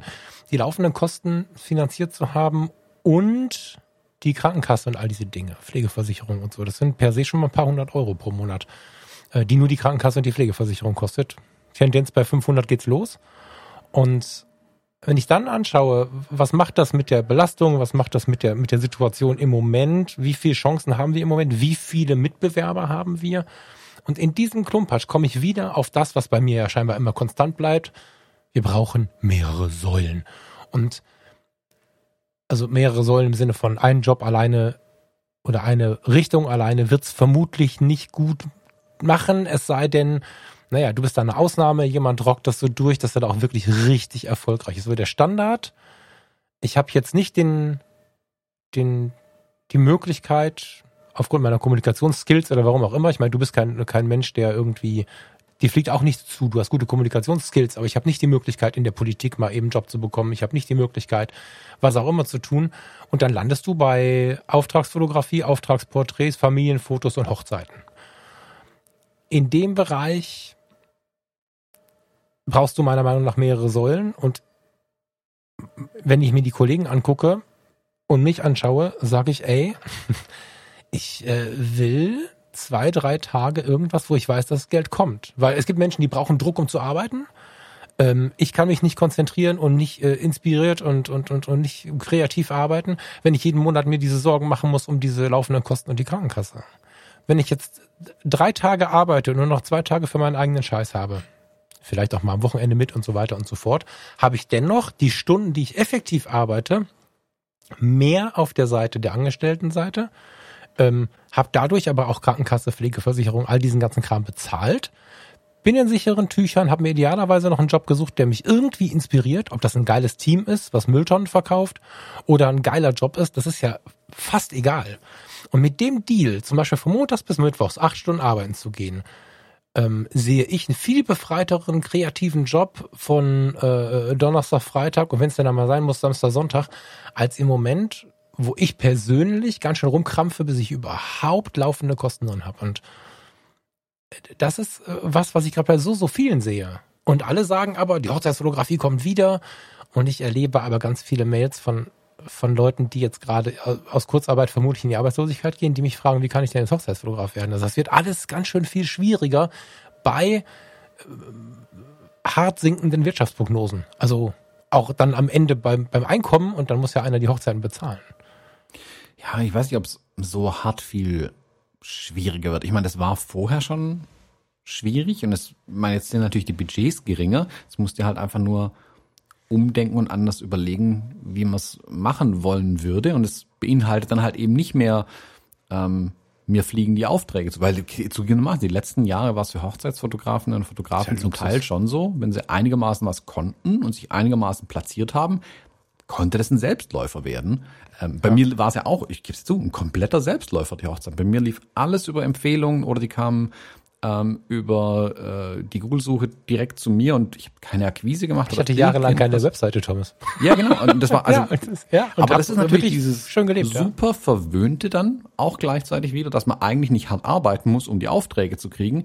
Und jetzt ist es plötzlich so, oh, man muss arbeiten, um Aufträge zu kriegen. Und jetzt, ähm, Spoiler Warning, das ist in vielen Jobs leider die Realität. Das war bisher eine Sondersituation ein Stück weit einfach. Und mm. das ändert sich, das normalisiert sich. Das ist das, was ich immer gesagt habe. Der Markt bereinigt sich dann ein Stück weit durch irgendwelche Faktoren. Also ich habe auch nicht an eine Pandemie gedacht, zugegebenermaßen. Ähm, aber passiert so, irgendwas wird passieren. Mm, und dann muss man plötzlich wieder arbeiten. Und wenn man dann halt ein ja, One-Trick-Pony ist und nichts anderes kann oder auch nicht, nichts anderes machen möchte, das ist fast fataler eigentlich. Nichts können, das kann ich lernen. Aber wenn ich nichts anderes machen möchte, dann ist es halt blöd. Und da hast du ja dann den richtigen Schluss gezogen. Okay, dann suche ich mir einen Job, mit dem ich meine Kosten decken kann und dann kann ich mal auf der anderen Seite den Krempel machen, den ich tatsächlich möchte. Und dann ist es ja auch cool. Ähm, aber man darf halt nicht den Kopf in den Sand stecken und sich genau. nur drüber beschweren. Und da können wir so die Brücke schlagen zu dem Artikel vielleicht ein bisschen zurück.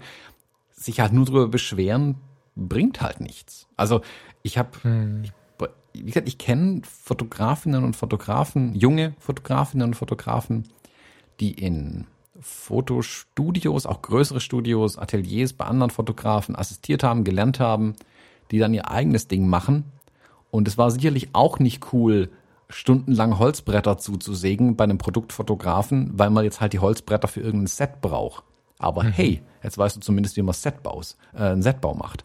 Mhm. Ja, und du kannst davon wieder zehren. Und ich kenne, also wenn man mit einer guten Einstellung an die Sache rangeht, kommst du aus sowas immer mit ganz viel raus, meiner Meinung nach. Und man darf mhm. da eben nicht mit dieser Negativeinstellung reingehen, wie es der Artikel tut, ähm, und alles blöd finden und an allem sind die anderen schuld mhm. dann kannst du nichts Positives daraus ziehen, dann verlierst du auch nur Energie in sowas und man muss, also man das nicht verklären, die Vorstellung. Auch Fotografie ist ein harter Job. Jetzt vielleicht noch ein Stück, wie du sagst, noch Boah, ein Stück härter wie vorher. Genau, ja. Ähm, es ist nicht immer glorreich. Wie gesagt, also klar, nach außen erzähle ich auch nicht, dass ich irgendwann kürzlich bei einem Shooting wieder stundenlang ähm, Fussel von einem T-Shirt runter retuschiert habe. Das ist nicht so glorreich, aber mhm. ich versuche es halt effektiv zu lösen irgendwie und dann ist es auch okay. Ähm, aber da hilft mir halt auch, dass ich halt weiß, wie es geht. So. Ja, äh, du, aber ganz kurz. Das Problem ist auch so ein bisschen, und da muss ich mich ein bisschen mit reinnehmen. Ich habe das zwar immer mal gesagt, aber glaube ich nicht laut genug wir Fotografen, ich sage das mal so ein bisschen provozierend, nehme ich damit rein, wir Fotografen neigen dazu,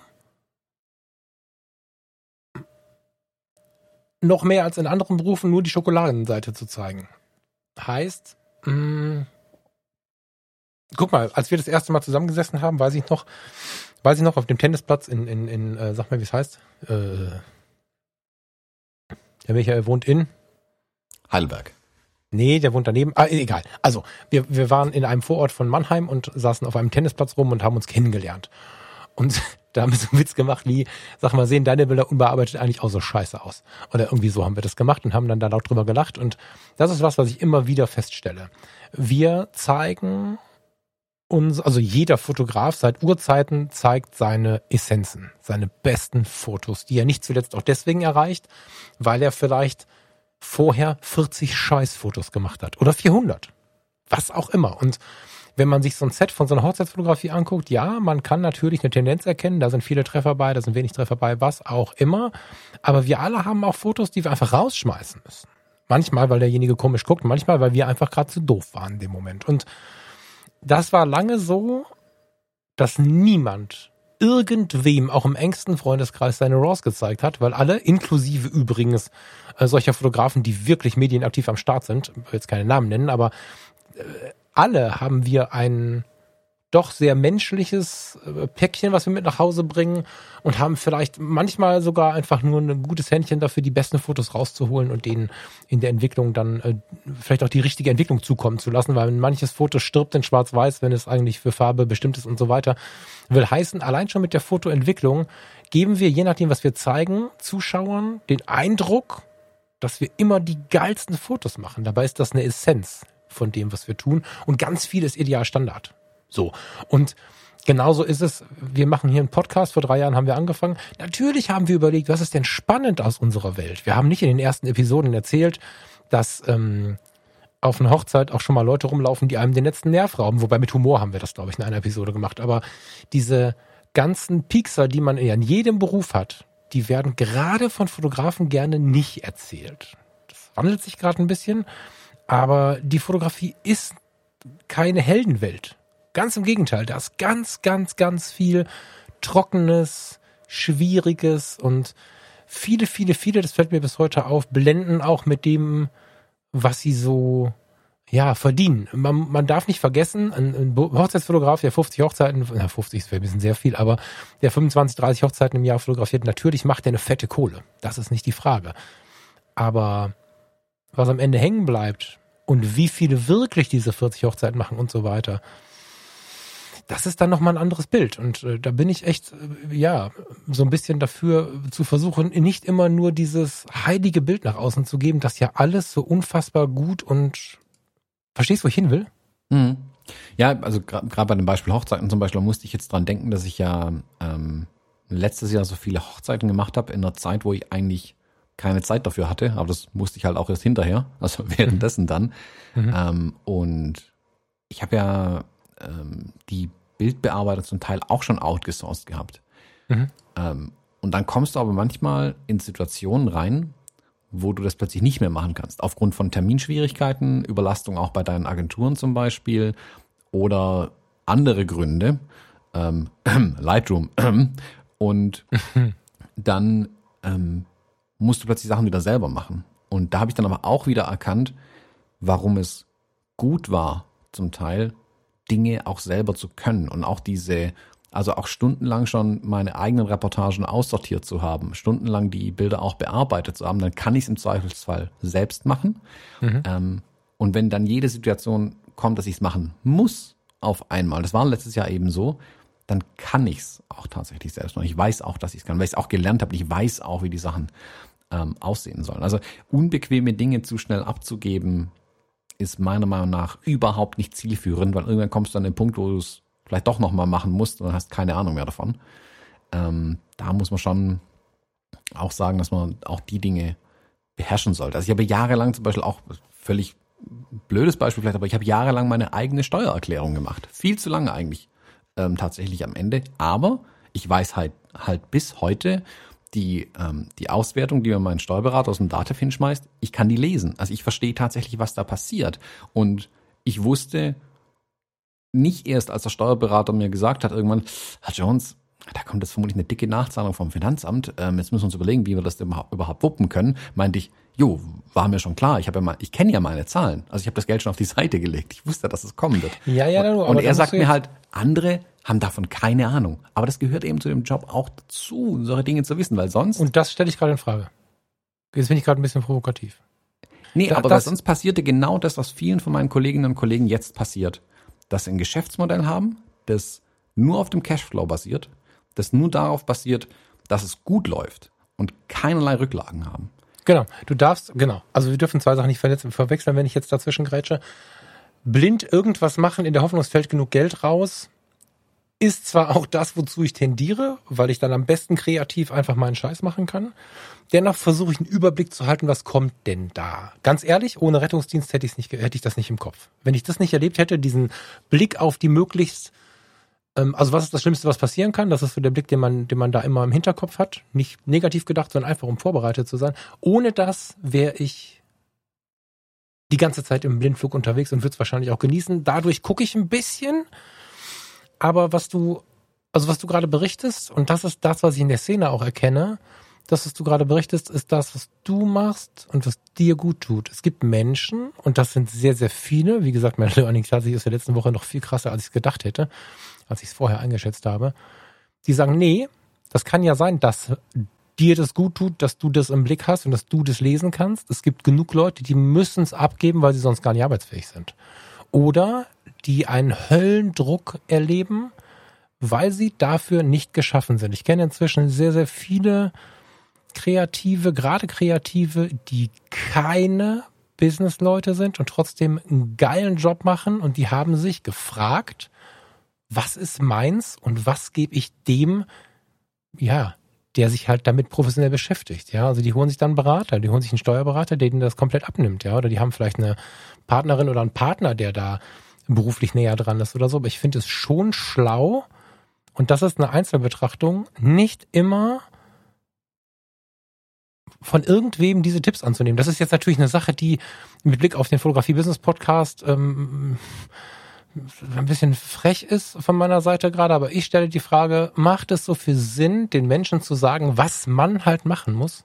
Ich bin echt inzwischen bei der ganz individuellen Betrachtung und es gibt sehr, sehr viele, die schreien und sagen, ich will fotografieren und nicht diesen ganzen Business-Scheiß machen. Und die verdienen viel, viel weniger, weil sie externe Berater und externe Steuerberater und was auch immer den ganzen Kram machen lassen, sind aber trotzdem viel glücklicher. Und das Ding ist das, wo, für mich, wo ich mich gerade wirklich einsetze, dass es den Weg eigentlich gar nicht gibt. Weil der Weg führt unglaubliche Menschen in eine so unangenehme Situation. Ich habe lange ja gedacht, ich wäre alleine damit. Und ich stelle immer mehr fest, was für eine Masse an Menschen wir sind die davon gestresst sind, dass es diesen den Weg gibt. Das, ähm naja, ich sag nicht, dass es den Weg gibt. Ich bin der Erste, der sagt, nimm dir einen Steuerberater und lass es professionell machen. Das verstehe mich nicht falsch. Ich sag nicht, dass es irgendjemand selbst machen soll. Deswegen habe ich auch gesagt, ich habe es viel zu lange selbst gemacht. Also nebenher als Nebenberuf ging das auch, da war das überschaubar. Heute wäre ich auch hoffnungslos verloren, wenn ich das alles machen müsste.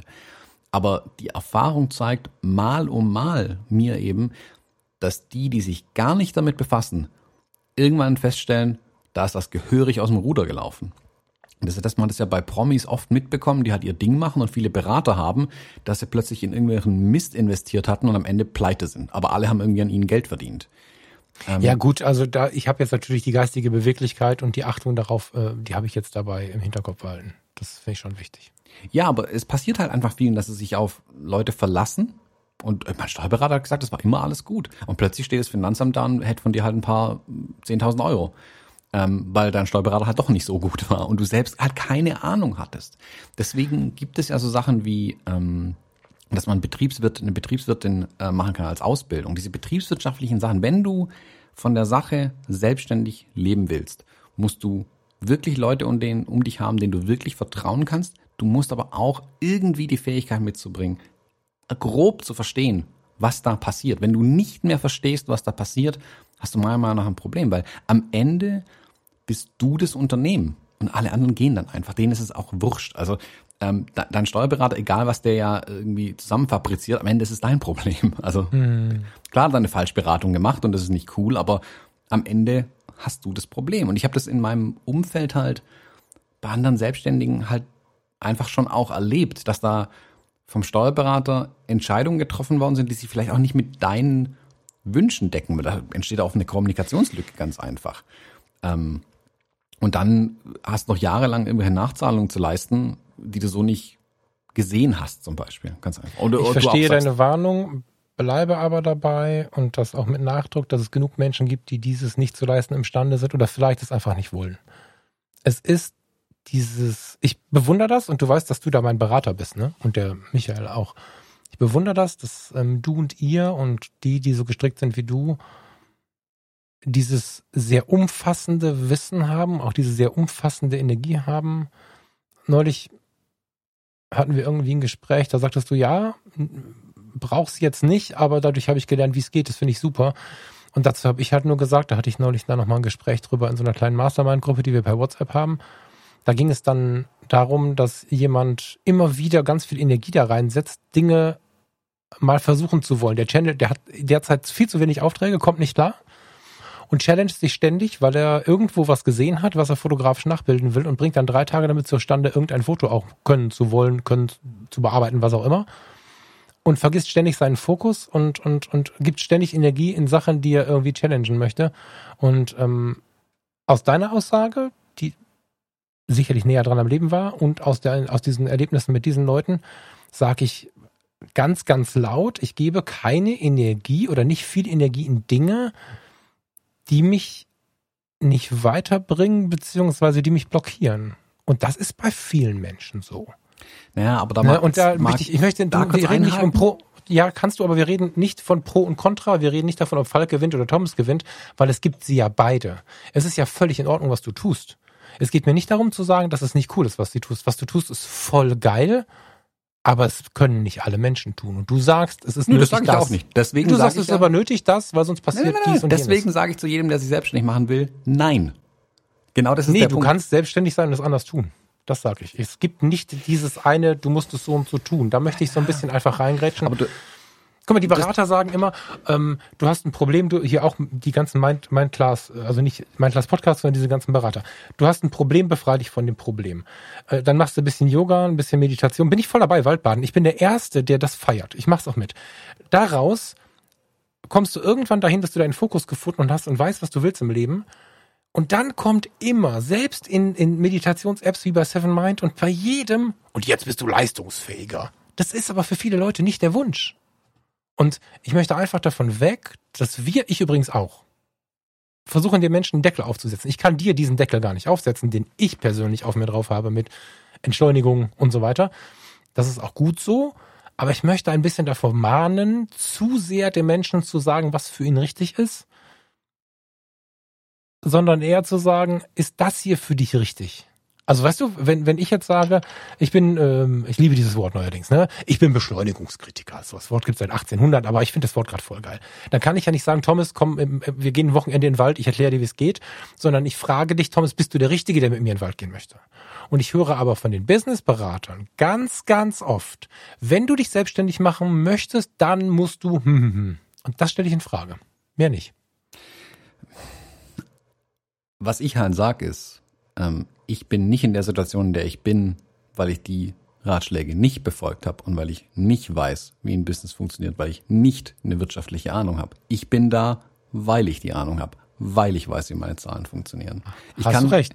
Ich kann nur von mir ausgehen. Wie gesagt, in andere Menschen kann ich nicht reingucken.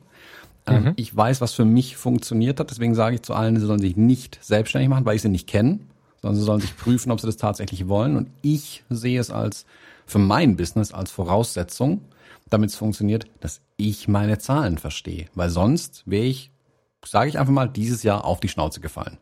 Ähm, und du hast gerade eben gesagt, wenn ich die Zeit mit Dingen verbringe, die einen nicht vorwärts bringen, hast diesen ganzen Business-Teil in die Ecke gestellt, nicht vorwärts bringen. Mhm. Ich kann nach wie vor die Projekte machen, die mir Spaß machen. Ich habe jetzt wieder ein Herzensprojekt gerade am Laufen, das kein Geld bringt. Ich kann es aber machen, weil ich die letzten Jahre eben darauf geachtet habe, mir diesen Puffer zu erarbeiten, um genau dorthin zu kommen. Und dadurch kann ich die Dinge tun, die ich machen möchte heute. Das ist sehr, sehr gut und das bereinigt übrigens auch vieles. Das ist ein Satz, der in unserer Bundesregierung in letzter Zeit ein bisschen öfter gefallen ist. Ich glaube, Söder war es unter anderem, der dann gesagt hat, ja, wir können jetzt weiter und weiter und weiter Kurzarbeit, also wir, wir glauben immer, alle Kurzarbeit wird geschenkt. Das sind ja Milliarden, die vom Bund kommen. Das ist nur so, weil wir in den letzten Jahren so hart gearbeitet haben und die, die den, diesen, diesen, diesen kapitalistischen Weg so sehr, ähm, sehr, man muss sagen, einseitig, ich gehörte auch dazu, ähm, sehr einseitig kritisiert haben, ohne da das, das, warum ist das überhaupt so und so zu betrachten. Ich glaube, das ist hart renovierungsbedürftig, aber hätten wir das nicht gemacht, ging es uns heute nicht, wie es heute ging. Das ist genau dein Argument gerade. Aber es bringt nichts, wenn auf dem Weg Leute liegen bleiben ich will nichts weiter als, ich will dich nicht überreden. Es ist gut, was du machst. Es ist richtig, was du machst. Ich möchte nur davor mahnen, weil ich stelle fest, wie viele Menschen in dem Bereich einfach dann übersehen werden. Das ist der Weg, den du gehen musst. Das glaube ich nicht. Zumal du ja auch schnell Zwischenwege fahren kannst. Also wie gesagt, ja, wenn, wenn, wenn morgen irgendein Pflegedienstleiter einer Psychiatrie oder was auch immer auf die Idee kommt, ich brauche da mal einen für drei Tage, bin ich am Start. Und die Flexibilität möchte ich einfach erhalten. Und ich erlebe viele Menschen, die ihren persönlichen Beratern, also wirklich denen, mit denen sie Kontakt haben, ihren Freunden, aber auch uns folgen, die wir im Internet irgendwelche Dinge verbreiten. Und das ist mir einfach zu heiß. Du hast recht. Aus deiner Position kannst du das beraten, was du erlebt hast. Und ich verstehe auch und ich schätze auch auf einer ganz engen freundschaftlichen Ebene auch, was da von dir kommt. Ich möchte nur ein Aber in den Raum werfen, weil es viele geben wird, die Thomas gerade richtig feiern, aber es gibt auch welche, die damit ja merken, ja, voll geil, will ich auch, habe ich seit 30 Jahren nicht hinbekommen, wie soll ich das nur machen? Aber das übermalen sie sofort wieder. Nicht jeder ist dafür geschaffen und nicht jeder muss es so tun. Und dennoch heißt es noch lange nicht, dass er deswegen nicht selbstständig sein kann. Es ist völlig legitim. Ich kenne, ein, ein, guter Freund von mir hat im, im, im Monat, keine Ahnung, einen knappen Tausender raus. Selbstständig. Könnte meiner Meinung nach, obwohl ich ja schon nicht so der Business-Kasper bin, vier bis fünf machen ohne viel mehr Aufwand. Und dennoch ist er glücklich. Und das ist ja das, was zählt. Und das ist das, was wir in Covid auch wieder gemerkt haben. Was bringt ein unglücklicher Mensch mit 5000 Euro oder gar 10.000 Euro, wenn er mit 1000 Euro glücklich wäre? Dann bitte kleine Mietwohnung und glücklich sein. Und das sind so diese Dinge, die jetzt langsam durch den Shutdown die Menschen sich erlauben. Und das ist das, was ich hier so hart so ein bisschen versuche zu diskutieren, ja. Individuell gucken auf den, der da gerade beraten werden möchte. Ja, also bin ich auch voll dafür, das ganz individuell zu betrachten. Ich ziehe halt nur eine mehr eine Linie einfach an der Stelle, wo ich sage, manche sind eben nicht dafür gemacht, dann auch selbstständig zu werden. Weil mhm. ich finde, ja, gehören, ja, ja, voll. Ja, genau. Voll. Und dann, ich Absolut. weiß halt nicht, klar, man kann es auch mit geringen Mitteln irgendwie fahren. Ich weiß halt nicht, wie, wie erfolgsversprechend das am Ende ist. Ich kann, wie gesagt, ich kann nicht in die Leute reingucken. Kann sagen, ja, was ist Erfolg? Ja, jetzt nicht äh, aufs Amt zu gehen und zu sagen, äh, Job beendet also Selbstständigkeit rum, weil kein Geld mehr da, muss jetzt wieder einen Job annehmen. Ist es dann immer noch das, was du machen wolltest, wenn du dich selbstständig Ja klar, es geht doch nicht um die Selbstständigkeit, es geht doch nur darum, was ich mache und wie ich es erreiche. Es ist nee, völlig genau, uninteressant. Das ist ja, also wenn dein, genau, wenn, wenn jetzt jemand kommt und sagt, hey, ich will selbstständig als Hochzeitsfotograf arbeiten und hat das jetzt zwei Jahre lang in Anführungszeichen erfolgreich gemacht und steht, ich, wie gesagt, den Fall habe ich ja in meinem Bekanntenkreis und steht jetzt halt da und sagt, jo, ab morgen Edeka Kasse. Und das genau, will das ich kann nicht ja auch, tun. Das kann ja ein positiver Wunsch sein. Also nee, ist es nicht. Weiß, das meine ich ja genau. Das ist bei ihm eben nicht der Wunsch. Ja, ja, genau. Aber aber da, auch das meine ich mit dem Wording. Ne? Erfolgreich, dass es so bleibt, wie es ist. Die, viele Menschen wollen etwas sein und nicht etwas tun. Das halte ich für ein Riesenproblem, weil also nicht, dass die Menschen das. Ich, ich, ich glaube, dass die Menschen etwas tun wollen, etwas Bestimmtes und mit etwas glücklich sein wollen, aber lassen sich immer wieder verführen, etwas sein zu wollen. Ja, da und, bin ich voll bei dir. Das kann ich zu 100 Prozent ne, so. Das genau ich weiß, das, dass du so in dieser Diskussion übrigens auch sehr, sehr sauber bist. Also du bist gar nicht eigentlich mein Diskussionsgegner, du hast nur äh, da eine etwas, ähm, wie soll ich das beschreiben, eine andere Meinung einfach so, aber die ist am Ende auf dem gleichen Fundament gebaut. Aber es gibt sehr, sehr viele Menschen, die einfach gar nicht prüfen, will ich das überhaupt. Also zum Beispiel, ich will auch gerne selbstständig werden. Habe ich sehr, sehr oft gehört von unseren Hörern, wenn wir uns dann irgendwo auf dem Bier getroffen haben, wenn ich mal beim Spaziergang angequatscht worden bin. Äh, ganz berühmt, äh, gehst durch den Düsseldorfer Hafen, da ist ja so eine, so eine Fotografenmeile, wo alle mit ihren Stativen stehen, da komme ich eigentlich kaum durch. Und immer wieder höre ich so dieses, boah, ich wäre auch so gerne selbstständig. Und ich denke, was hat denn selbstständig jetzt gerade mit Fotografieren zu tun? Also, genau. Wie kommst du darauf? Und die ganzen, also die Hälfte der Leute Minimum haben sofort kein Argument mehr, weil sie gar nicht so richtig drüber nachgedacht haben, sondern glauben, dass diese Selbstständigkeit das Ziel ist. Ich weiß, dass das für dich ein Ziel ist, weil du angestellt äh, einfach sehr, sehr äh, ungerne so ne ähm, agierst, also in diesem in diesem Netz, in diesem vielleicht auch in diesen Fesseln. Aber ich persönlich zum Beispiel möchte mich verwirklichen. Ich möchte meine Dinge tun auf der kreativen Ebene und wenn ich das erreichen kann, dadurch, dass ich mich drei Tage anstellen lasse, dann mache ich das. Oder wenn einer kommt und beackert meinen Bereich und sagt, willst du, willst du in meinem Bereich arbeiten? Und es ist, also, es ist, also in meinem Deim. Und es ist mein Traumjob, dann, also es geht mir nicht darum, ob ich selbstständig bin oder angestellt bin oder ob ich irgendwas geschafft habe. Das habe ich in den letzten Jahren dank dieses Podcasts super, super gut lernen können, weil ich mit dem ganzen Scheiß nach draußen gegangen bin, so laut und habe gemerkt, dieser ganze gesellschaftliche Druck, den ich auch voll mit abbekommen habe, Kurswechsel, nicht so schnell sein, sich Auszeiten gönnen, ähm, das ist ja kaum möglich, sich darauf zu berufen, was man alleine wirklich machen möchte. Du schaffst das ziemlich gut. Ich glaube, dass dir gar nicht bewusst ist, wie gut du das schaffst. So, dass du da, dich da so durchrangierst, dass du zwar manchmal meiner Meinung nach immer noch zu viel machst, aber dennoch so eine tiefe Zufriedenheit daraus holst. Die meisten robotten irgend so einem Ziel hinterher ob das jetzt der, der, der, der Chef, der CEO in der Firma angestellt ist oder ob es der Selbstständige ist. Ich, also, verstehst du meine Frage? Das ist. Nein, ich glaube, dass wir im Kern da schon was ganz Ähnliches meinen, aber absolut. du bringst da ein paar Sachen bei mir durcheinander. Also, ich muss nicht selbstständig sein, der Selbstständigkeit halber. Mein Problem ist, dass für mich das höchste Gut meine Zeit ist. Das kann ich von niemandem zurückbekommen und meiner Meinung nach ist Zeit auch nicht mehr mit Geld aufzuwerten. Also egal wie mhm. viel Geld du mir gibst, ich würde meinen alten Job nicht mehr zurückgehen. Könntest du mir das Dreifache von damals geben, würde ich mhm. nicht machen. Keine Sekunde. Ich würde nicht mal das mhm. Gebäude betreten für das Geld. Mhm. Weil es sich überhaupt nicht mit dem deckt, was ich tun möchte. Mhm. Und das ist, das hast du gerade richtig gesagt, selbstständig sein gibt's nicht. Selbstständig ist A schon mal ein Prozess, das ist immer ein Tun man kann es nur selbstständig bleiben, wenn dann überhaupt. Ähm, und man kann auch nicht Fotograf sein, sondern man muss Fotograf tun. Man muss fotografieren tatsächlich. Oder ähm, muss dann auch dranbleiben. Und für mich ist es das Allerwichtigste, dass ich mir am Ende eines Tages, nicht einen Tages, aber am Ende von der Woche, dass ich in den Spiegel gucken kann und sagen, hey, das hat mich weitergebracht und zwar dahin, wo ich möchte. Das haben wir schon mal gesagt, dass ich mir ja auch mal mhm. für ein Jahr ein, ein Thema stelle und ich mir auch für Monate und zehn Jahre im Voraus mir ein, ein grob den Kompass einstelle, mhm. was ich glaube, wo ich hin möchte. Das ist nicht fixiert, ich renne dem Ziel nicht blind hinterher, ich prüfe das immer wieder, ob das immer noch das ist, was ich tatsächlich möchte.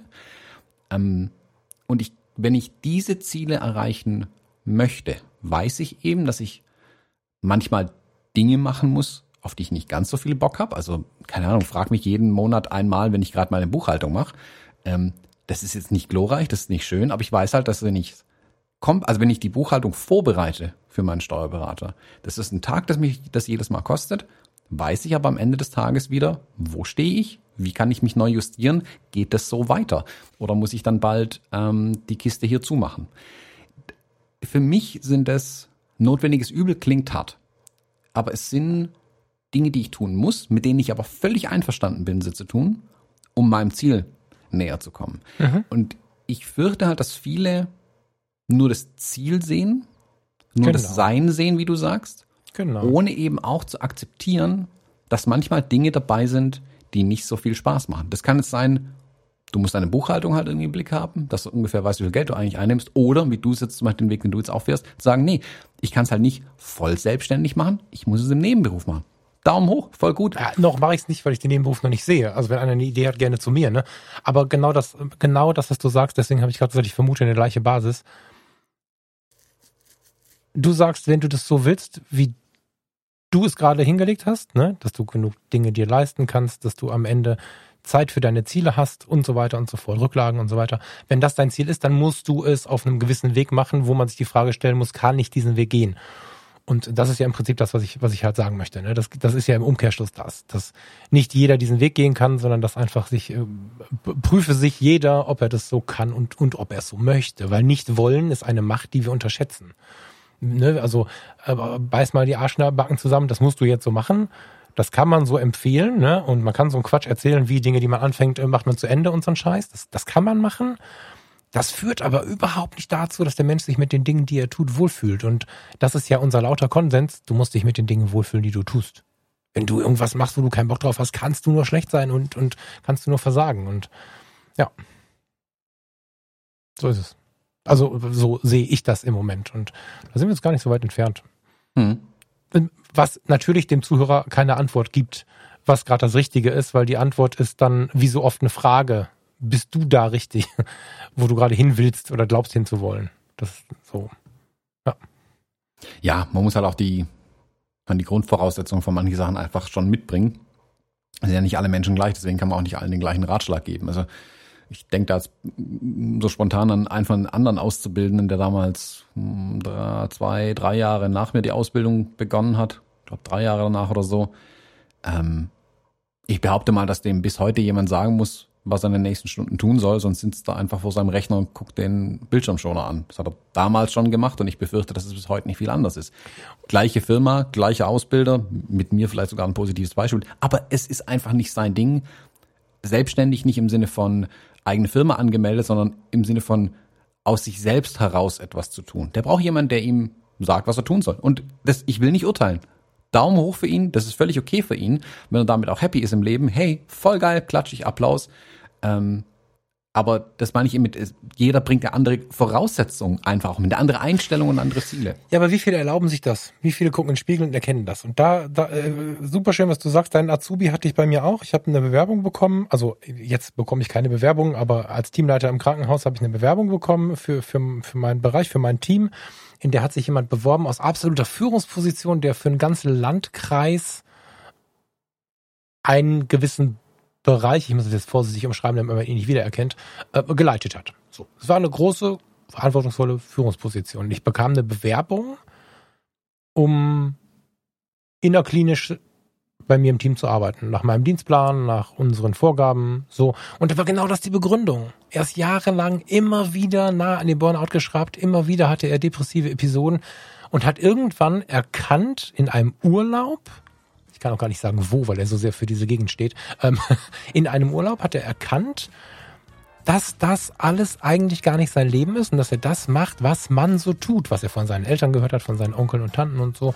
Und dann hat er gesagt, ich möchte mir sagen lassen, was ich jetzt mache. Ich möchte einen Auftrag bekommen und ist aus dieser Führungsposition bei mir ins Team gegangen. Und es geht nicht darum, Werbung dafür zu machen, weniger zu machen, nichts zu machen.